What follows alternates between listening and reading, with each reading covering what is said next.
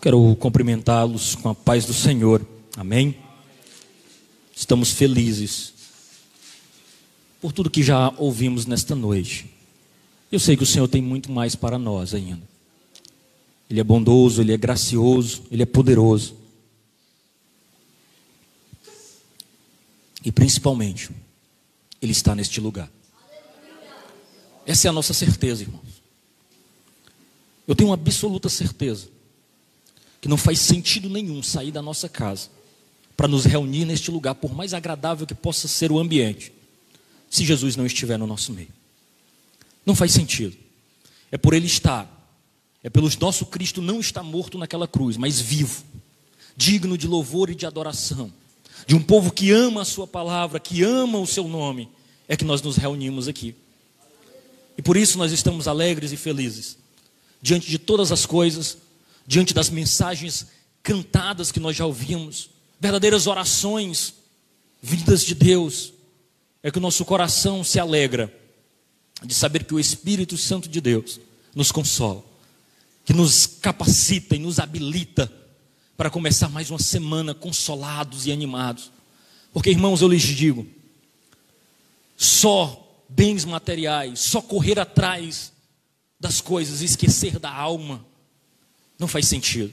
É por isso que nós temos tantas pessoas adoentadas, tantas pessoas feridas da alma, que têm corrido atrás de tantas coisas e não têm recebido o consolo da alma que só o Senhor Jesus pode dar. Aqui você recebe o alimento para a tua alma, para o teu espírito. Louvado seja o nome de Jesus. Meus queridos, eu quero pregar nesta noite a oitava mensagem, falando sobre fruto do espírito. Não faz sentido você não conhecer de qual os frutos do, o fruto do Espírito. Nós gostamos da expressão no singular, porque é um fruto que o Espírito Consolador gera em nós. É incrível nós percebermos isso, porque Jesus tem um diálogo muito poderoso com os seus discípulos. Os discípulos, obviamente, tinham caminhado com Jesus por três anos. E quando Jesus disse: Olha, eu vou ao Pai, ele disse: Não, Jesus, nós queremos o Senhor aqui. Ele disse: Mas eu preciso ir, porque se eu não for, o consolador não virá. E esse consolador que vai estar junto de vocês, ele vai testificar de mim, ele vai ajudar vocês nesta caminhada. Quer dizer, por mais que você ache que está sozinho, que todos te desampararam, que a família talvez virou as costas, ainda, ainda assim, existe o Espírito Santo, o melhor amigo, o consolador, o ajudador, o amado de nossa alma, o Espírito da verdade, que o mundo não entende, mas mesmo quando o colega, quando o amigo, quando o marido, quando a mãe, o pai não te compreende, quando da tua boca só saem gemidos inexprimíveis, gemidos que não são capazes de compreender quem está perto, ainda assim o Espírito Santo ouve e diz: Eu entendo, eu o conheço, eu sei o que ele está dizendo. Pai, ele precisa de nós, aleluia. É nessa certeza, irmãos, que nós servimos a Jesus. É nessa convicção que nós servimos o reino de Deus, em saber que não estamos desamparados, por mais que as circunstâncias pareçam contrárias, ainda assim a boa mão do Senhor nos sustenta, nos alegra, nos consola e está conosco. Louvado seja o nome de Jesus. É essa certeza que você não pode perder. E eu prego com muita alegria esta oitava mensagem falando sobre mansidão. Primeiro eu quero destruir um conceito. Você vai reentender, entender novamente o que, que significa de fato, à luz das Escrituras, o que é ser manso. A palavra de Deus pode falar poderosamente aos nossos corações, mas para isso eu preciso que você se desligue. Irmãos, eu não posso fazer nada por você, mas o Consolador, o Jesus que nós pregamos, ele pode alcançar o teu coração nessa noite. E para isso você precisa estar ligado com os céus. Pastor, Lloyd, Pastor Martin Lloyd Jones dizia que o culto, ele é um momento, não é um momento social, mas ele é uma audiência com Deus. Isso quer dizer que ele insistia que os seus ouvintes estivessem ligados na mensagem e ligados com os céus, para que você não perca aquilo que o Espírito Santo tem para nós esta noite. Louvado seja o nome de Jesus. Oitava mensagem sobre fruto do Espírito. Eu penso, toda vez que eu penso em fruto do Espírito, eu penso numa tangerina, numa laranja, que tem os seus gomos. E cada gomozinho daquele seria um traço, uma característica do Espírito Santo, que uma vez em nós molda o nosso caráter, molda a nossa vida e nos faz agir de modo diferente. É o Espírito em nós que frutifica atitudes diferentes. É mesmo? É. Deixa eu te dar um exemplo. Nós, nós, sem o Espírito Santo, somos capazes das maiores atrocidades. É o Espírito Santo que nos constrange. É o Espírito Santo que diz: Olha, tu está errado. Não é assim. Não era para responder desse jeito. Não era esta palavra que deveria ser dita. É Ele que nos constrange e diz: Olha, tu está errado, pede perdão. A nossa natureza, o nosso orgulho próximo, jamais. Ou você já talvez não tenha dito: Eu morro, mas não peço perdão. Eu não peço, eu não tenho quem faça. Aí passa-se o tempo, o Espírito Santo começa a trabalhar. Aí aperta aqui, aperta lá e diz: né, Quem sabe eu peço. É, talvez, daqui um tempo. Aí o Espírito Santo vai amolecendo este coração. E daqui a pouco você tem a habilidade de pedir perdão, porque não é na sua natureza, mas o Espírito Santo trabalhando em nós. É por isso que nós precisamos dele, irmãos. E eu quero falar sobre esta carta de Paulo aos Gálatas. Paulo escreve aos Gálatas e ele choca aquela igreja. Paulo, antes de escrever esta carta, ele passou pelas, pela região da Galácia. E ele chegou ali pregando uma mensagem muito simples. Ele diz assim: Olha, você só precisa crer no Senhor Jesus. Receba, deposite a sua fé em Jesus e então você será salvo. Mas o povo achou isso muito fácil. Isso é fácil demais. É só crer, é. É só depositar minha fé em Jesus? Sim. Ele disse, mas está fácil demais. Quando Paulo sai daquela região, vem os famosos doutores da lei, aqueles entendidos. E começam a dizer para aquela igreja que não basta apenas crer, mas é preciso também chamar a atenção de Deus. É preciso também fazer rituais para atrair a Deus. É necessário cumprir alguns requisitos da lei para que Deus se agrade de nós. E Paulo depois precisa escrever esta carta àquela igreja. E ele escreve aquela igreja com a intenção, intenção de trazer de volta aqueles que creram em Deus, iniciaram um relacionamento com Deus pela fé e não pelo cumprimento da lei, do, dos requisitos de rituais. Então Paulo tinha uma intenção, levar aquele povo a reiniciar um relacionamento com Deus na simplicidade. Sabe por quê? Porque se relacionar com Jesus é muito simples, irmãos. É muito simples.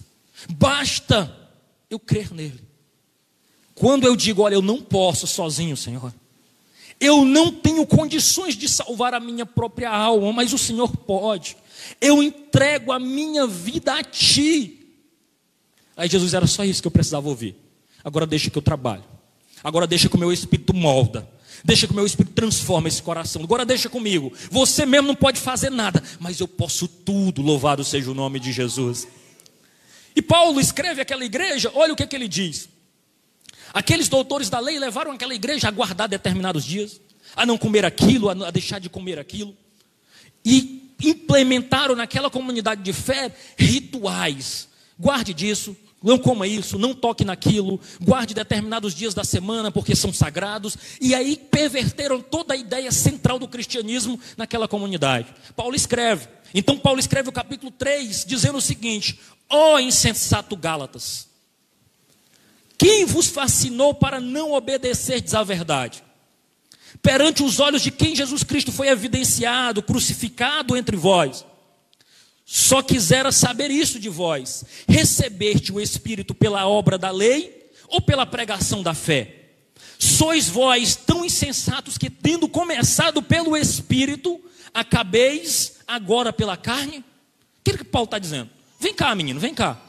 Quer dizer que vocês creram pela fé, mas agora estão com essa balela de atrair a graça de Deus, fazendo requisitos humanos. Você quer caminhar com Jesus pelo esforço humano, é isso? Paulo estava chamando a atenção daquela igreja.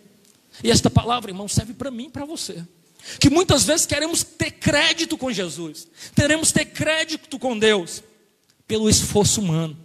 É como se nós disséssemos assim: temos uma religiosidade assim oca, insensata, infrutífera, que não vai levar a lugar nenhum. Quando eu quero caminhar com Jesus, baseado apenas no meu esforço. Ah, como ele é bonzinho. Ah, como ele cumpre todos os rudimentos. Ah, como ele não falta um culto. Ah, como ele está presente em tudo. Eu tenho crédito. Deus tem que me abençoar. É basicamente como nós disséssemos: eu nem preciso de Jesus, eu sou tão gente boa, mas tão legal, tão crente, que eu não preciso do sacrifício de Jesus. O que Paulo estava dizendo naquela igreja disse: olha, não é pelos seus méritos, não é pelo teu esforço, mas é pela fé em Cristo Jesus. É pelo aquilo que Cristo fez na cruz, é com base no sacrifício de Jesus que nós somos alcançados e salvos, irmãos. Paulo precisou corrigir, eram os méritos de Cristo. E aí, muitas vezes, nós temos por aí uma religiosidade fajuda, em detrimento de um evangelho puro. Porque a religiosidade está querendo impressionar Deus pelo aquilo que o homem faz para Deus. Mas o evangelho puro olha e diz assim: o que é importante é o que Deus fez por nós ao enviar seu, seu filho naquela cruz. Louvado seja o nome de Jesus. Nós precisamos entender esta verdade e crer nos méritos de Jesus. Por quê? O que Jesus fez naquela cruz, irmãos, foi tão poderoso mas foi tão poderoso que simplesmente o fato de eu crer neste sacrifício agora me faz filho. Eu sou recebido por adoção e tenho os meus pecados perdoados, tenho a minha vida limpa em Jesus. Foi tão poderoso, mas tão poderoso que agora um vil pecador é limpo pelo sangue de Jesus derramado naquela cruz. É importante que a gente entenda isso, para que a gente consiga seguir em Jesus. Eu tenho certeza que todos vocês, inclusive, nós já pregamos uma mensagem aqui no culto da família sobre Lucas 15.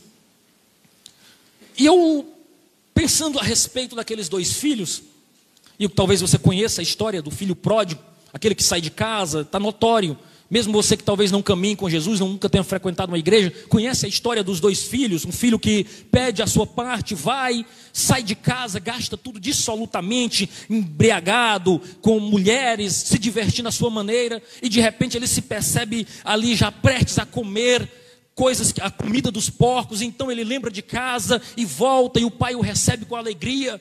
Mas geralmente nós focamos a nossa atenção no filho mais novo, não é verdade? E nos esquecemos do filho mais velho, que era tão perdido, ou talvez mais perdido do que o filho mais novo. Era o filho mais velho que estava com a religiosidade em dia.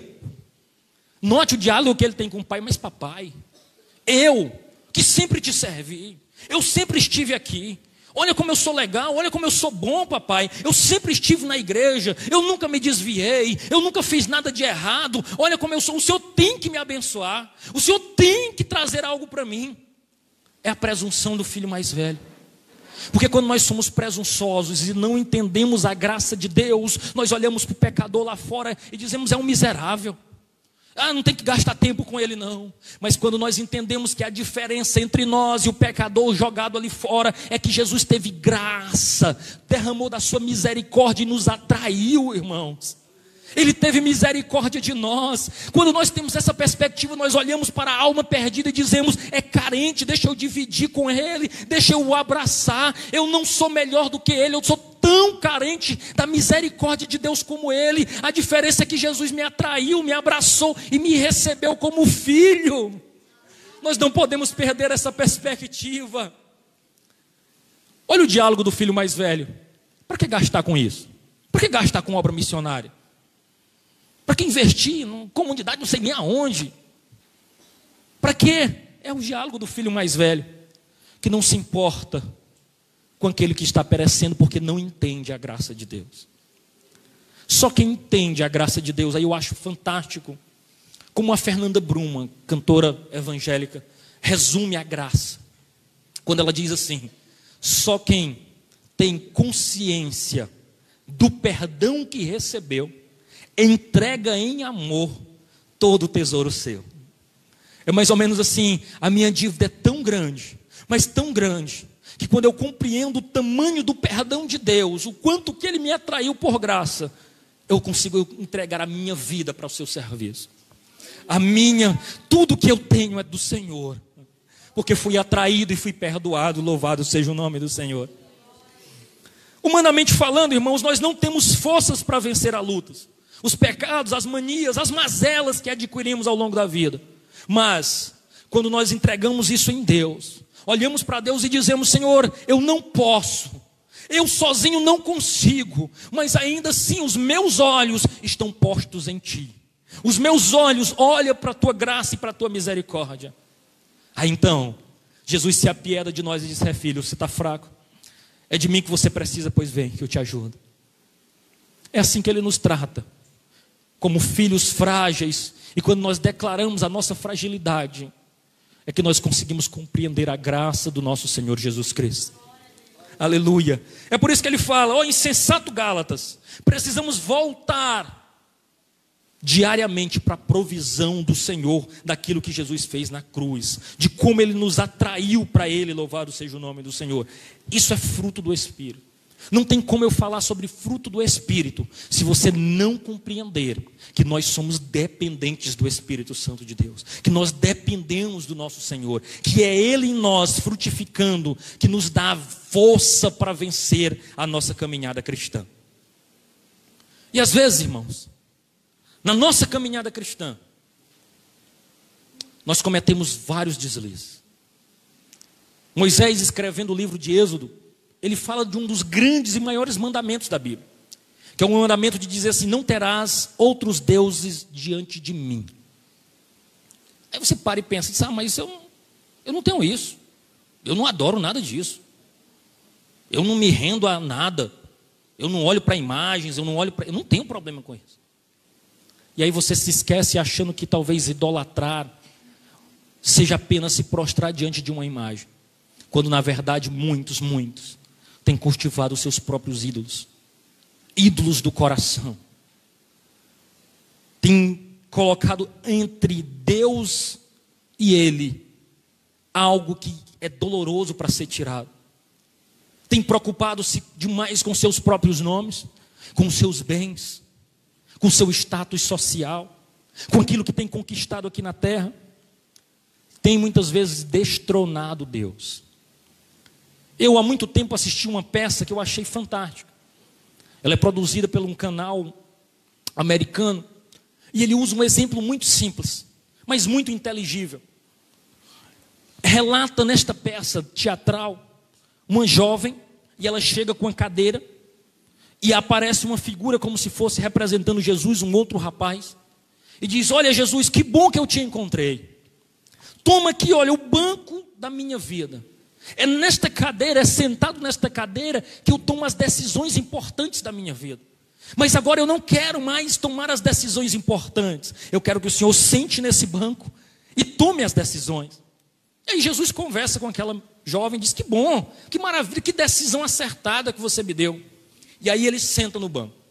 E aí, ilustrativamente, chega uma amiga e diz: Olha, menina, vamos sair, vamos ao shopping, vamos sair, vamos comprar coisas. Aí a jovem pega e diz: Não, mas você não disse que o seu marido disse que você estava passando por apertos financeiros, que não podia comprar? Ah, mas eu invento qualquer coisa para ele, vamos. Aí ela escuta uma voz dizendo assim: Não. Aí imediatamente ela dá uma batida em Jesus e tira ele do banco e toma as suas decisões sozinhos. É ilustrativo, mas parece muito com a gente. Porque nós estamos com Jesus no nosso banco da nossa vida, enquanto Ele está dizendo sim. Mas na hora que Ele diz não, aí você acha um jeito. Você vai na Escritura, anda Gênesis e Apocalipse tentando buscar uma brecha para encaixar o seu pecado de estimação, os ídolos do seu coração. Tentando buscar uma forma de dizer assim, mas não é bem assim. Não é a boca de muito crente. Mas não, é desse, não precisa disso tudo, não. Mas também não é desse jeito, não, está sendo rigoroso demais. E aí tenta negociar aquele espaço que é o banco de decisões que deveria estar sentado o nosso Senhor. Porque eu digo uma coisa para você, como coloquei no grupo: existe um banco de decisões na sua vida. Ou você está sentado nele, ou Jesus está sentado nele. Não tem meio termo, não tem meio termo neste processo. E aí, mansidão é exatamente falando sobre isso. Esse conceito que eu quero trazer para você é quando nós entendemos que mansidão não está ligado a alguém calmo e tranquilo apenas, mas mansidão está ligado a alguém que é totalmente dependente do Senhor. A ideia de mansidão, com o tempo essa palavra sofreu várias alterações e talvez foi reconceituada, Mas originalmente nunca quer dizer, como a gente muitas vezes atribui, ah, é um cavalo manso. Não, ele é bem mansinho.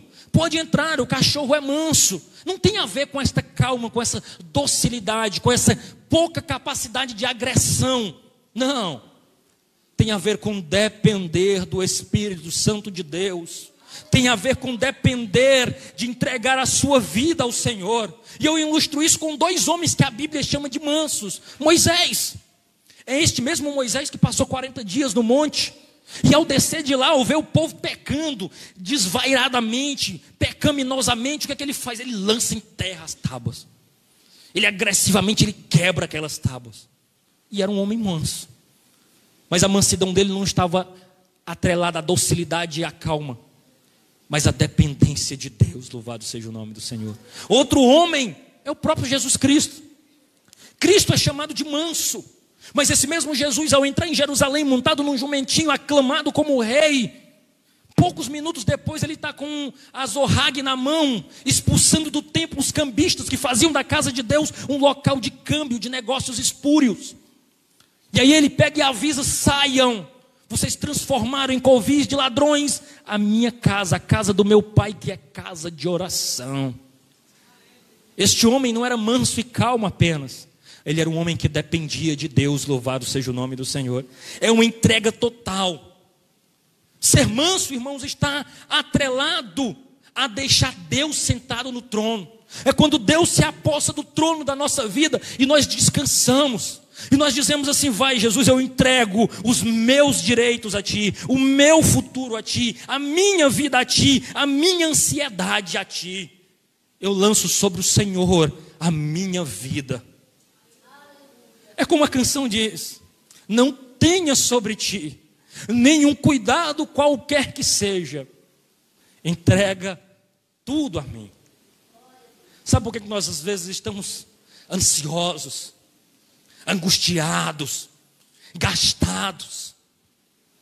Porque nós queremos resolver com as nossas próprias forças. Eu quero dar um jeito no meu casamento. Eu vou dar um jeito no meu negócio. Eu, eu, eu, eu, eu quando nós deveríamos dizer assim: Senhor, eu não posso. Senhor, eu já lutei de todas as formas, mas eu não consigo. Toma, Senhor Deus, eu quero descansar em Ti. Aleluia. É dependência, irmãos, é do Espírito Santo. E é essa promessa que Jesus faz em Mateus 11, 28, quando ele diz assim: Ó, vinde a mim, vinde a mim, vós que estáis cansados sobrecarregados. Ah, tomai sobre vós o meu jugo, porque eu sou manso, eu sou humilde de coração, e encontrareis descanso para vossas almas, porque o meu jugo é suave, o meu fardo é leve. Sabe o que, é que ele está dizendo? Descanse em mim, o teu é pesado. Jesus não está propondo aqui para você dizendo: Olha, eu tenho uma empresa de guindaste, deixa eu tirar esse peso das tuas costas. Ele não está dizendo, só deixa eu carregar contigo esse teu peso. Ele está dizendo assim: ó, entrega para mim é tudo. Coloca na minha mão. Descansa em mim, eu vou é cuidar de tudo. É como se ele dissesse assim: sai da frente, sente bem ali, fica esperando o que é que eu vou fazer se você confiar em mim. Porque o que eu tenho para você é um fardo leve. Eu quero trocar contigo. É só Jesus que faz essas coisas. Eu tenho absoluta certeza, por mais que você tenha um amigo chegado, e se você estiver carregando uma mala, e a sua for mais pesada do que a dele, você diz assim: carrega aqui a minha, que eu fico com a tua que é mais leve. Ele vai pensar: rapaz, tu é doido, é? Faça isso não. Não, não posso não, minhas costas dói. Essas propostas, irmãos, de carregar os nossos fardos só poderia vir do amado da nossa alma daquele que tem interesse em nós. É uma troca desproporcional quando ele diz assim: dá o mais pesado para mim, fica com o mais leve, porque o meu fardo é leve. E assim você vai poder descansar a tua alma. Ah, irmão, como nós temos alma cansada. Muita gente caminhando atarefada, fadigada, porque não tem confiado no Senhor. Eu sei, irmãos, que perdeu o controle às vezes é difícil para nós. Às vezes nós entregamos já puxando de volta. Para nós, às vezes, é difícil abrir mão de nós mesmos. Você já teve andando no banco do passageiro quando o motorista não é muito bom e você sabe dirigir? Dá uma vontade de tomar, não dá? Você olha assim e diz: rapaz, encosta bem ali, que eu pego a direção. Eu acho que eu dou conta. Não é assim que a gente faz às vezes? A gente, ó, a marcha. Ei, ó, presta atenção, ó, o buraco. Ei, rapaz, ó, o motor está pedindo marcha. Passa. Ei, sabe não. E assim a gente vai atuzigando o juízo do cabo que está do lado. Porque é ruim, né? A gente saber fazer uma coisa e achar que faz melhor do que outro e ficar nessa dependência. Mas com Jesus é diferente. Porque você não sabe mais que ele. Ele já conhece o final da história e você não conhece. Ele conhece a estrada, você não. Existe uma ilustração, eu já contei aqui. Diz que num avião o avião começa a passar por turbulência. E tem uma criança desenhando despreocupadamente. E o avião turbo, agita, e o povo já começa a se desesperar, já aperta o cinto, já fica ali em posição de, de ali, se apega quem tem sua religiosidade, já está se apegando a ela e, e vamos embora. E o filho e o camaradinho lá desenhando tranquilamente. Alguém não aguentou, porque às vezes incomoda a calma do outro, não incomoda? Rapaz, mas Tanta calma é essa? Está todo mundo desesperado. Está me dando uma agonia essa tua calma. Você não já pensou isso? Rapaz, tu é calmo demais. se fosse eu, já tinha voado. Já... Se fosse eu, já tinha respondido. Ah, mas essas coisas não acontecem comigo. Porque se fosse eu, ah, meu, já tinha pisado, já tinha dito as últimas. Não é assim que a gente faz? Mas às vezes nós precisamos guardar a nossa espada. Eu lembro de um amigo dizer para mim, e olha que eu já fui bem mais bravo. E aí, quando eu me agitava, esse amigo batia no meu ombro e dizia assim: Guarda a tua espada, Pedro. Fazendo uma referência a Pedro ter sacado a espada e cortado a orelha de Malco ali no jardim do Getsemane. Aí eu apego e seguro a espadazinha aqui e digo: Tá bom, eu vou guardar a minha espada. Porque nós que somos assim sanguíneo, com temperamento forte, a gente quer dizer na lata. Né? Às vezes a gente até se orgulha de dizer: Eu não levo desaforo para casa. Crente, irmão. Mas mansidão é depender de Deus, é entregar os seus direitos a Deus. E o fato é que aquela criança estava calminha, calminha. E alguém se incomodou, desafivelou o seu cinto e foi lá bater no ombro dela. Mas por que tanta calma? Que eu estou incomodado com tanta calma. O avião está balançando. Ele disse: fique tranquilo. Eu conheço o piloto. É o meu pai. Quando a gente conhece quem está dirigindo, meu irmão, a nossa vida fica fácil passar pelas turbulações, porque sabe que vai sair do outro lado, meu irmão. Jure, canta lá, manás. Você sabe quem é o piloto. Você pode sentar numa canoa rumo a uma correnteza sem remo e pode cruzar as pernas e fechar os olhos porque está sendo conduzido por Jesus. Aleluia. É ele que está conduzindo a nossa vida. É por isso que Paulo escreve aos Romanos dizendo o seguinte: que nós devemos, na adversidade, confiar em alguém, mas ele pega e diz assim: todas as coisas contribuem para o bem daqueles que amam a Deus, aqueles que amam a Deus, mesmo a adversidade é para nos aproximar dele, mesmo a dor, a angústia é para nos deixar mais íntimo dele. Nós entendemos, irmãos, que a nossa vida não é nossa, mas nós temos um dono. E assim, quando nós perdemos, quando nós sofremos, quando nós somos às vezes esmagados pela vida, ainda assim tem um propósito maior. É Deus moldando a nossa vida. E viver sobre essa esperança não nos deixa desesperançosos. Pelo contrário, o homem, às vezes, que não conhece a Jesus, diante da fatalidade, diante da morte, diante da tragédia, se desespera, quer tirar a sua própria vida. Nós olhamos para a dificuldade, para a luta e diz assim: há um propósito. Há um Deus soberano cuidando de todas as coisas. Há um Deus que cuida de tudo, louvado seja o nome do Senhor. De modo, irmãos, que nós não precisamos mais nos angustiar, fazendo essas perguntas assim, ó. Será que eu vou conseguir um emprego? Ai meu Deus. Eita, será as contas estão chegando? Será que vai dar conta para cobrir esse mês? E quando meus filhos saírem de casa, como é que eu vou ficar? Sozinho, abandonado? Ixi, eu estou ficando velho, ainda não casei. E agora, Jesus? Me acorde. O que, que vai ser de mim? E na minha velhice, quem vai cuidar de mim? Aquele que confia em Jesus já não tem mais essa preocupação, irmão. Porque sabe que Jesus está cuidando de tudo. Que no tempo certo, Ele vai fazer acontecer a sua maneira. Do jeito que só Ele sabe fazer. Nós não podemos destronar. Quando nós estamos ansiosos, nós estamos tirando Jesus do trono e sentando nós mesmos. E aí, quando nós sentamos, quando nós tomamos as nossas próprias decisões, geralmente termina em tragédia. Aí você deve estar me escutando e dizendo: quer dizer que eu não posso fazer plano nenhum, é só confiar em Jesus? Isso não é meio irresponsável? Não. A palavra do Senhor não ensina isso. Ela ensina em Provérbios 16, 1 que do homem são as preparações do coração, mas do Senhor a resposta certa. Significa dizer, sabe o que? Que eu posso fazer planos, mas a resposta certa ela vem do Senhor. Muitas vezes nós podemos construir ideias, planos, mas devemos submeter isso à aprovação de Deus. Senhor, é teu plano. Se o meu desejo é esse, eu quero fazer isso. E o Senhor é o que o Senhor deseja para a minha vida. Se for, Senhor Deus, abre uma porta, faz acontecer.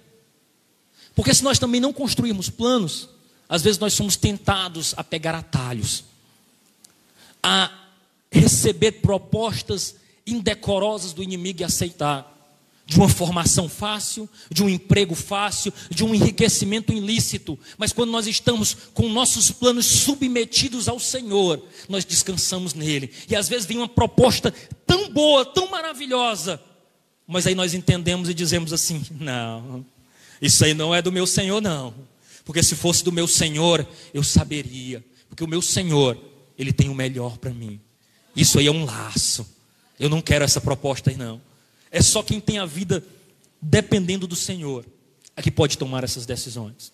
Nós não podemos transformar o Senhor em apenas um sócio de segundo escalão, que nós tomamos todas as decisões e por último é que nós vamos consultá-lo.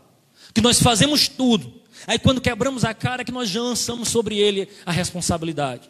Nós não podemos, como vida cristã, deixar Deus de lado dos nossos projetos.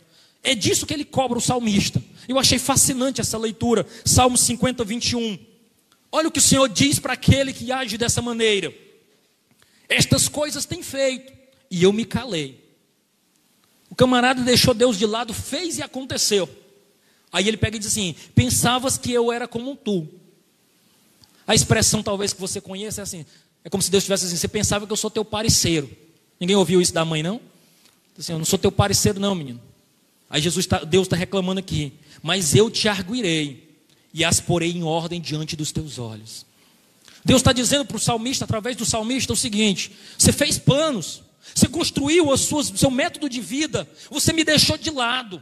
Eu me calei e você pensava que eu era teu sócio, que eu era teu parceiro, mas eu não sou não. Eu vou te cobrar, eu vou te arguir, eu vou mostrar diante dos teus olhos que a melhor planejamento de vida é debaixo da potente mão de Deus. Louvado seja o nome de Jesus. Diante do nosso Deus, nós podemos ter três respostas. O sim. Tá bom, meu filho. O teu plano, o teu projeto está aliado com a minha vontade. Podemos receber o não. Não, filho. Aí não adianta querer derrubar Jesus do trono, não. É se consolar e dizer: tá bom, Senhor, eu confio em Ti. Eu confiarei. Não tem uma canção que diz assim: confiarei. Mas às vezes, talvez o mais doloroso é quando Jesus diz assim: espere. Ah, irmãos, entre a promessa e a concretização da promessa. Você sabia que é onde nós fazemos as maiores bobagens? É quando a gente quer dar um jeitinho dizer, rapaz, Deus está demorando, deixa eu dar uma ajudada aqui a ele. Foi assim que Sara fez Abraão ter seu primeiro filho. Rapaz, tem uma promessa aí, mas está demorando. Acho que Deus não está sabendo como é que faz, não. Deixa eu dar um jeito aqui. E aí entrega uma concubina para ele. Às vezes, irmãos, é quando nós queremos ajudar Deus e não esperamos que muitas vezes nós nos arrebentamos. É por isso que o apóstolo Pedro fala em Pedro 5 e 7, dizendo o seguinte: lance sobre ele toda a vossa ansiedade, e ele tem cuidado de vós. Ser manso, irmãos, é confiar no Senhor. E isso não vem de nós, é fruto do Espírito dele em nós, é fruto do seu Espírito Santo, é mansidão. É quando nós trabalhamos duro, mas deixamos os resultados com o Senhor. O Salmo 37 nos ajuda a compreender isso, quando o salmista diz assim: ó, não fique indignado por causa dos malfeitores, nem tenha inveja dos que praticam a iniquidade, porque cedo serão ceifados como a Eva, e murcharão como a verdura. Confia no Senhor e faz o bem, habitarás na terra e verdadeiramente serás alimentado. Deleita-te também no Senhor, e Ele satisfará os desejos do teu coração. Quando nós nos deleitamos, irmãos, deleitar é descansar, é se lançar, é, é deixar a, a nossa vida a mercê do Senhor. Quando nós fazemos isso, Fica fácil ele resolver os desejos do nosso coração, porque o nosso desejo do coração não se torna mais pecaminoso, é um desejo agora aliado com a vontade dele, e aí ele vai resolver, ele vai fazer, é viver para ele, tornar-se íntimo dele, de modo que a nossa vontade fica parecida com a dele. E aí ele encerra dizendo assim: entrega o teu caminho ao Senhor, confia nele, e o mais ele fará. Ah, que confiança maravilhosa, irmãos entregar. É como eu ilustrei: é estar numa canoa descendo cachoeira abaixo, descendo correnteza abaixo, sem os remos, e estar tranquilo, sabendo que a direção certa está sendo conduzida pelo Senhor. Eu quero concluir essa mensagem dizendo o seguinte: nós não somos videira, nós somos ramos. Jesus, em João 15, ele declara: Eu sou a videira verdadeira, vós, os ramos. Nós estamos ligados nele. Nós só iremos produzir frutos se nós estivermos em Cristo. E em Cristo nós seremos capazes de produzir frutos uma vez que estivermos rendidos ao seu Espírito. Nossos rituais, a nossa própria justiça jamais poderá nos aproximar de Deus. Mas um espírito quebrantado, sim. É disso que Davi fala no Salmo 51, quando ele diz: Senhor, não retires de mim o teu espírito Davi sabia que poderia viver sem tudo na vida. Mas sem a presença do Espírito Santo, nada faz sentido, irmão. É uma vida vazia. Todos temos tronos de decisões. Alguém está sentado nele. Se não for Deus, é você mesmo. Quarto, quando nossa vontade prevalece, de algum modo, nós somos idólatras. Estamos alimentando ídolos do nosso próprio coração a nossa própria vontade se torna um ídolo que nós nos rendemos e adoramos Ele. Mansidão não está relacionado à docilidade, à brandura, mas sim a uma entrega total a Deus. É quando eu deixo Deus conduzir a minha vida, que Ele venha cuidar do meu, da minha vida, do meu futuro e até mesmo do meu passado. Você já viu Deus cuidar do passado? É quando Ele sara as feridas. É quando você já lembra sem dor é aquilo que doía, doía.